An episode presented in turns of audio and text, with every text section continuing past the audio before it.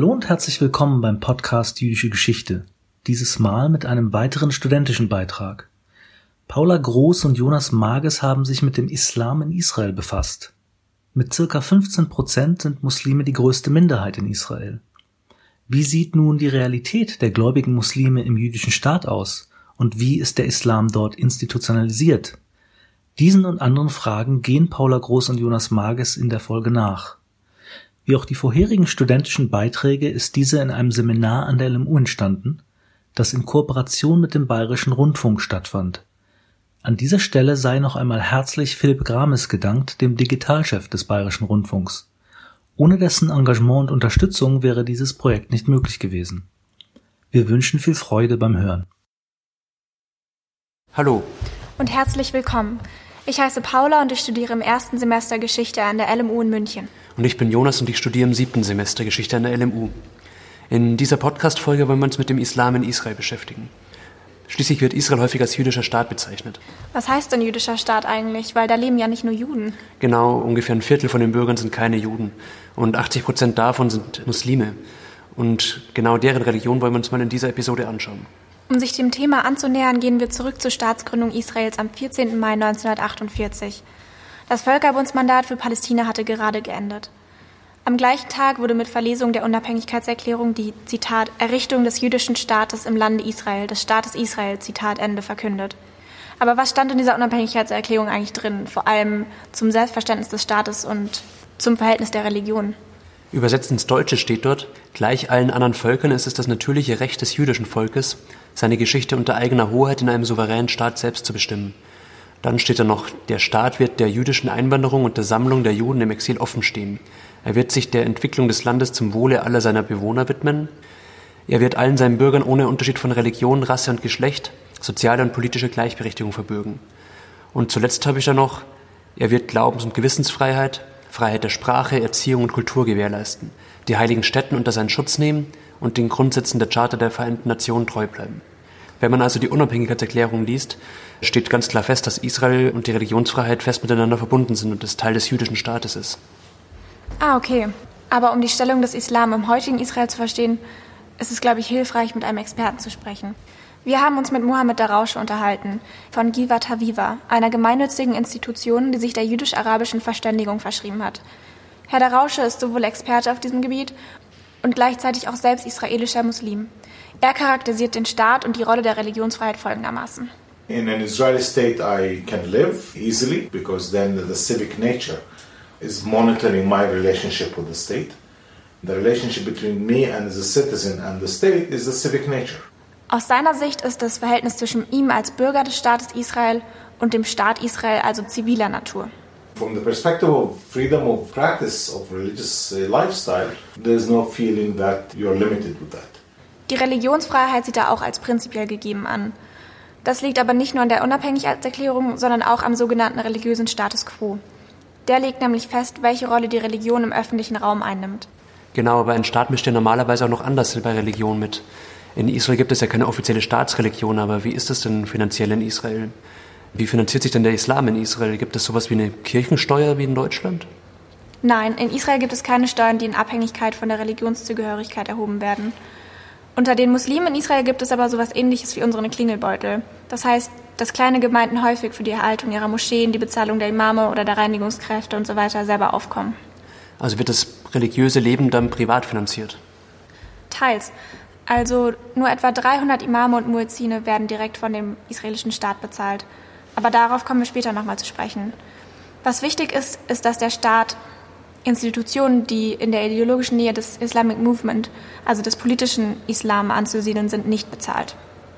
Und hat der, der Rauscher dann auch erzählt, wie das bei ihm persönlich ist? Ja, lass doch einfach mal kurz reinhören. The mosque I pray in is a mosque that we collected money from our own community. Collected money, we paid for the building, and we collect every month, and we pay for the salary of the imam and for the cleaning services and for the change of the carpets and for the painting of it. You know, it's a, it's only an internal local community uh, operation without state funding. We don't get any state funding, and without political Islam movements that are also involved in us. Interessant, dann scheint es also abseits von Staat und politischem Islam auch Gemeinden zu geben, die autark funktionieren. Islam ist aber nicht nur eine private Angelegenheit. Die staatlichen Institutionen vertreten neben dem Judentum auch den Islam. Ach ja, da gibt es doch zum Beispiel diese Scharia-Gerichte, oder? Da gibt es jetzt auch eine weibliche Scharia-Richterin, habe ich gehört. Ja, genau. Das Scharia-Gericht ist vor allem für Familienrecht zuständig. Und äh, auch dabei nicht das einzige. Es gibt genauso Gerichte für jüdische, christliche und russische Bevölkerungsteile. Die Richter der Scharia-Gerichte, die werden Kadis genannt, werden offiziell vom Knesset gewählt. Das betrifft dann insgesamt neun Scharia-Gerichte in ganz Israel und zusätzlich ein Berufungsgericht. War das schon immer so? Das kommt doch noch aus dem Osmanischen Reich und der britischen Mandatszeit, oder? Also die verschiedenen Rechtssysteme für verschiedene Religionen, meine ich. Ja, genau, das wurde bis heute so übernommen. Als nächste Institution gibt es dann noch das sogenannte Ministerium für Dienstleistungen zur Religionsausübungen. Im Englischen heißt es dann Ministry of Religious Services, ein bisschen weniger umständlich.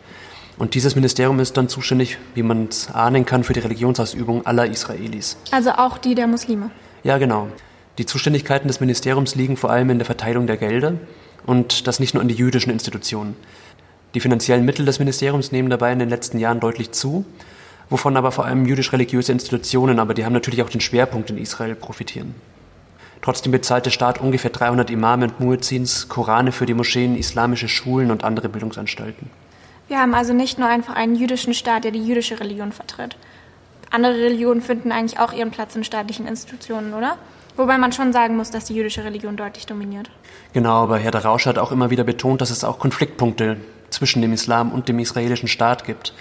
Und naja, der erzählt uns jetzt mal, worauf die meisten Konfliktpunkte zurückzuführen sind. But most of the problems between Muslims and uh, Israel, it's mostly in the field of uh, properties, properties that were confiscated, because in the past the Ottoman Empire was the Muslim state owning the Muslim properties for the benefit of the Muslims. So those were the Waqf territories because it was a Muslim state, the Ottoman Empire. They were the ones that were managing those properties. Israel came and inherited the state, including all the Muslim properties that were supposed to serve the Muslims. So Israel says today, okay, we own those properties, but we do not commit that those properties will serve Muslims only. They can serve other things. So on the issue of property, In Israel sind 93 Prozent des Landes staatliches Eigentum.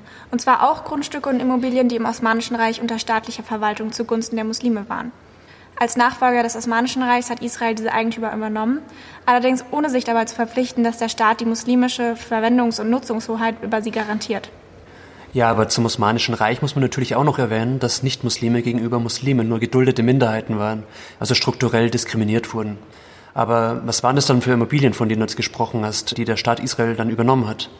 Also auf der einen Seite natürlich Moscheen und andere religiöse Stätten oder Orte mit religiösem Wert, aber auf der anderen Seite auch reine Investmentimmobilien, also Grundstücke, die zur Zeit des Osmanischen Reiches vermietet wurden und so ein Einkommen generiert haben, das dann genutzt wurde, um die Moscheen oder die Imame oder sonstige anfallende Kosten in der Gemeinde zu zahlen. Ich verstehe und dadurch, dass diese Grundstücke natürlich auch staatliches Eigentum von Israel sind, fallen sie als Einkommensquelle und Anlagemöglichkeit weg. Und da muss man irgendeine alternative Einkommensquelle schaffen. Ja, genau. Aber auch mit den religiösen Städten ist das teilweise schwierig. Friedhöfe zum Beispiel verlieren im Islam nach 40 Jahren Nichtbenutzung ihren religiösen Status und können dann für andere Zwecke verwendet werden. Also nur natürlich, wenn die sterblichen Überreste auf respektvolle Weise entfernt werden. Und dadurch, dass diese Friedhöfe jetzt staatliches Eigentum sind, wird bei einigen der Zugang gesperrt und nach 40 Jahren vom israelischen Staat dann zu neutralen Orten erklärt. Ach ja, da gab es ja auch diese Geschichte über eine Moschee, die zu einem Weinshop umfunktioniert wurde. Ja, das ist vielleicht nicht unbedingt ein repräsentatives Beispiel, aber auch Moscheen sind von dieser Neutralisierung sozusagen betroffen. Aber in den arabischen Dörfern ist das doch sicherlich anders, oder? Da können die Moscheen doch keinen Erlässen unterliegen. Ja, in den arabischen Städten ist das auf jeden Fall anders.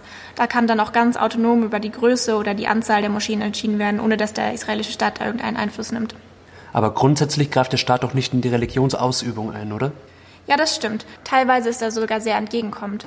Um Konflikte zu vermeiden, wird der Tempelberg von einer unabhängigen Institution, der Waqf-Behörde, verwaltet. Die Sicherheitskräfte auf dem Tempelberg sind jordanisch und israelische Soldaten werden nur bis zu den Toren eingesetzt.